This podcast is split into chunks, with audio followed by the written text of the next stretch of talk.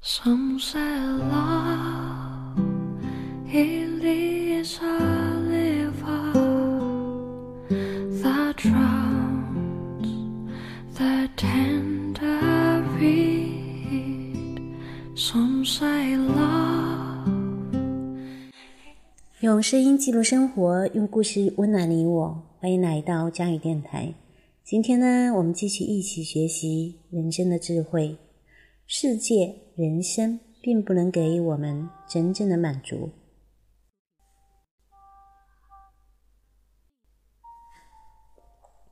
悲剧给予我们的快感，有别于我们对优美的感受，而应该属于感受崇高、壮美时的愉悦。悲剧带来的这种愉悦，的确就是最高一级的崇高感、壮美感。因为，一如我们面对大自然的壮美景色时，会不再全神贯注于欲欲的利益，而只转持直观的态度。在悲剧里，生活可怕的一面摆在了我们的面前。人类的痛苦和不幸主宰着生活的偶然和错误。正直者所遭受的失败，而卑劣者的节节胜利。因此，与我们抑郁直接抵触的事实的本质展现在我们的面前。在目睹悲惨世界发产发生的当下，我们会比以往更清楚地看到，生活就是一场噩梦，我们必须从这噩梦中醒来。在这方面而言，悲剧所发挥的作用就跟壮美的景观差不多，因为就像欣赏壮美的景观一样，悲剧使我们超越了欲欲及其利益，并使我们看到了我们意义直接抵触的东西时。感受到了愉悦，能够使悲剧性的东西，无论其以何种形式出现，沾上对崇高壮美的特有倾向，就是能让观者悠然生发出这样一种认识。这种认识就是：这一世界，这一人生，并不能够给予我们真正的满足，不值得我们对其。如此依依不舍，悲剧的精神就在于这里。悲剧的精神因而引领我们进入死心断念的心态。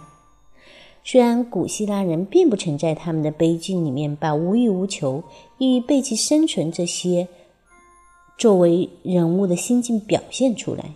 但悲剧所特有的倾向和效果，始终是激发起观众和读者的上述悲剧精神，引出上述死刑锻炼和无欲无求的心境，哪怕这只是维持短暂的瞬间。舞台上骇人可怕的事情，把生活的苦难，以及毫无价值，以及所有奋斗争取的虚无本质。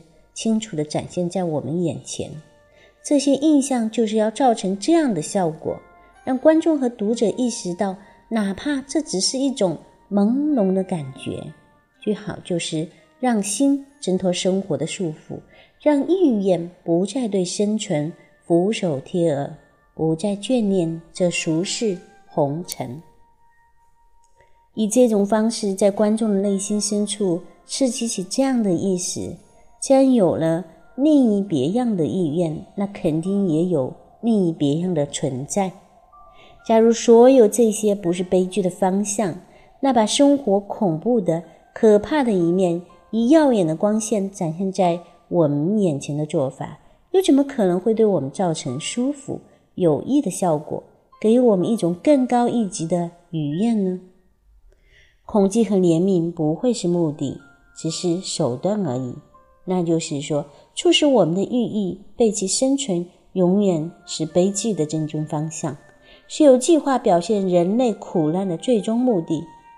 就算在悲剧人物的身上没有表现出这种无欲无求的超越精神，而只是通过让观众看到了巨大的苦难、苦难飞来的横祸，或者甚至属于咎由自取的打击，除了在观众的心中刺激起这种心态。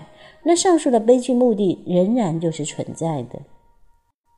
许多现代的悲剧，就如古代的剧作品一样，也满足于客观表现人类较大程度和范围的不幸，以便把观众引入到上述的心境之中。另有一些悲剧作品同样是这样的目的，但方法却是通过表现悲剧人物所本身所体验到的由苦难所导致的心境而改变的。戏剧或者史诗诗人应该知道自己就是命运，并且像命运一样是强硬无情的。同时，作者自己就是反映人的一面镜子。戏剧作者或者史诗诗人会让许许多多恶劣的、贱货卑鄙无耻的人物登场。除此之外，还有很多傻瓜、疯子和乖僻古怪的人。但贱货也会出现一个讲理性的，或者是聪明的，或者是正直的，或者是好心肠的人；而高尚、无私、慷慨的人则近乎凤毛凤毛麟角。在戏剧里面，关键是要把人的情欲刺激活动起来。至于这些情欲是活动在哪一个具体的客体的道具，其相对价值都是差不多的。悲剧到底发生在？春野茅屋，亦或深宫大院，其实并没有多大的区别。尽管如此，声威显赫、重权在握的大人物，却是最适合做悲剧的。因为痛苦和不幸，这是人生的定数，必须达到一定程度，才可以让观众，不管这观众是谁，看出其狰狞可怕的样子。喜剧呢，就务必要在皆大欢喜的一刻匆匆落幕，这样呢，观众才不至于看到接下来要发生的事情。而悲剧则一般来说，在结尾以后就没有接着还要发生的事情。悲剧所发挥的所特有的效果，从根本上就在于悲剧动摇了我们那与生俱来的错误，因为。悲剧透过伟大和令人诧异的例子，让我们活生生的、直观的看到人为的奋斗终归失败，整个生存就是虚无的，并以此揭示出人生的深刻含义。人与命运的搏斗，就是悲剧的普遍主题。这是五十年来我们那些好发空洞、单调、不知所云。甜腻的、让人恶心的言论的当代美学家异口同声的说法。这种说法的前提假设就是，人的意愿是自由的，所有的无知者都抱着这一奇想。这个所谓悲剧的主题却是一个可笑的看法，因为我们与之搏斗的对手根本就是隐身的、戴着雾一般头罩的侠客。因此，我们发出的每一击都落入虚空。机关算尽要躲开这一对手，但却偏偏一头扎进他的怀里，就像拉乌斯和俄狄浦斯王所遭遇的情形一样。再者，命运是全能的，一直搏斗，因而简直就是可笑至极的大胆妄为。悲剧里面的合唱。其美学目的首先就在于被暴风骤雨般的激情所震撼的剧中角色，在他们表达出对事情的看法的同时，让观众听到一番旁观者冷静的见解。其次，那由剧情逐步具体的展示出来的剧中的基本道德教训，也可以让合唱在同一时间以一种抽象的，因而就是简短的方式表达出来。最高一级和难度最大的戏剧，则旨在营造一种悲剧意味，生存中的深重的苦痛和磨难展现在我们的眼前，所有人为的努力奋斗都化为虚无，这就是我们最终得出的结论。如果上升，如果认识力上升是这样的高度，领悟到了所有的渴望与争斗都是毫无意义。并由此取消了意义本身，那这一戏剧就有了真正意义上的悲剧性，因此，也就是真正的崇高和壮美，这个悲剧也就达到了它的最高目的。好啦，今天我们的节目就到这里了啊！今天的内容比较比较深刻啊，比较深刻，主要是讲了哈悲剧啊，讲了人生，嗯，可能命运。怎么说呢？就是人算不如天算啊，跟命运搏斗哈。人和命运搏斗，简直就是悲剧的主变普遍主题啊！所以有时候哈，嗯，真的是如作者所说的哈，命运是全能的，与之搏斗，因而简直就是可笑至极的大胆妄为哈。呃，不是说命运女神哈什么都可以做吗？哈，没有什么是命运女神不敢做的哈，她可以给你一个甜头哈，也可以马上给你一棒哈。嗯，好了，今天我们的节目就到这里了。接下来是伟大一首林宥嘉的《成全》啊，希望命运可以成全你啊。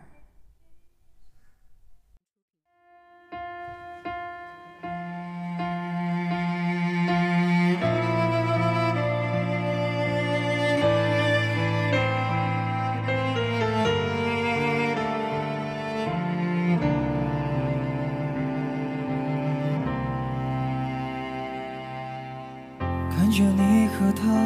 走到我面前，微笑的对我说声好久不见。如果当初没有我的成全，是不是今天还在原地盘旋？不为了勉强可笑的尊严，所有的悲伤丢在。分手那天，未必永远才算爱的完全。一个人的成全，好过三个人的纠结。我对你付出的青春，这么多年，换来了一句谢谢成全。成全了你的潇洒与冒险，成全了我的碧海蓝天。他是你的海誓山盟，蜜语甜言，我只有一句不后悔的成全，成全了你的今天。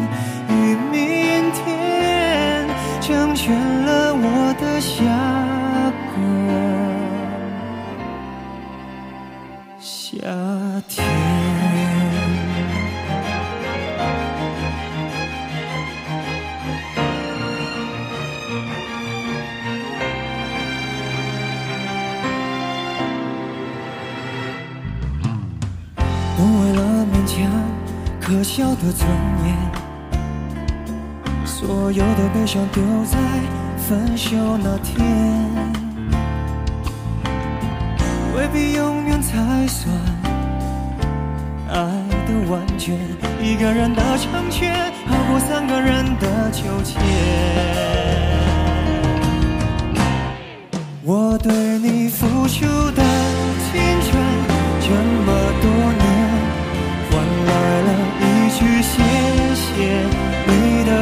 成全，成全了你的潇洒与冒险，成全了我的碧海蓝天。他是你的海誓山盟，蜜语甜言，我只有一句不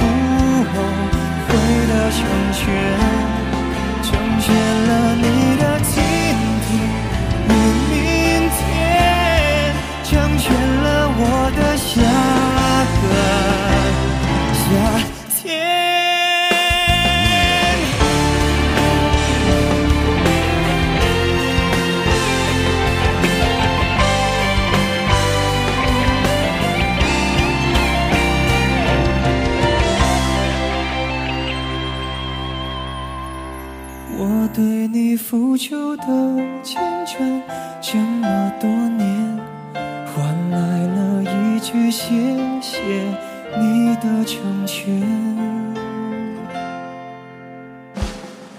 成全了你的潇洒与冒险，成全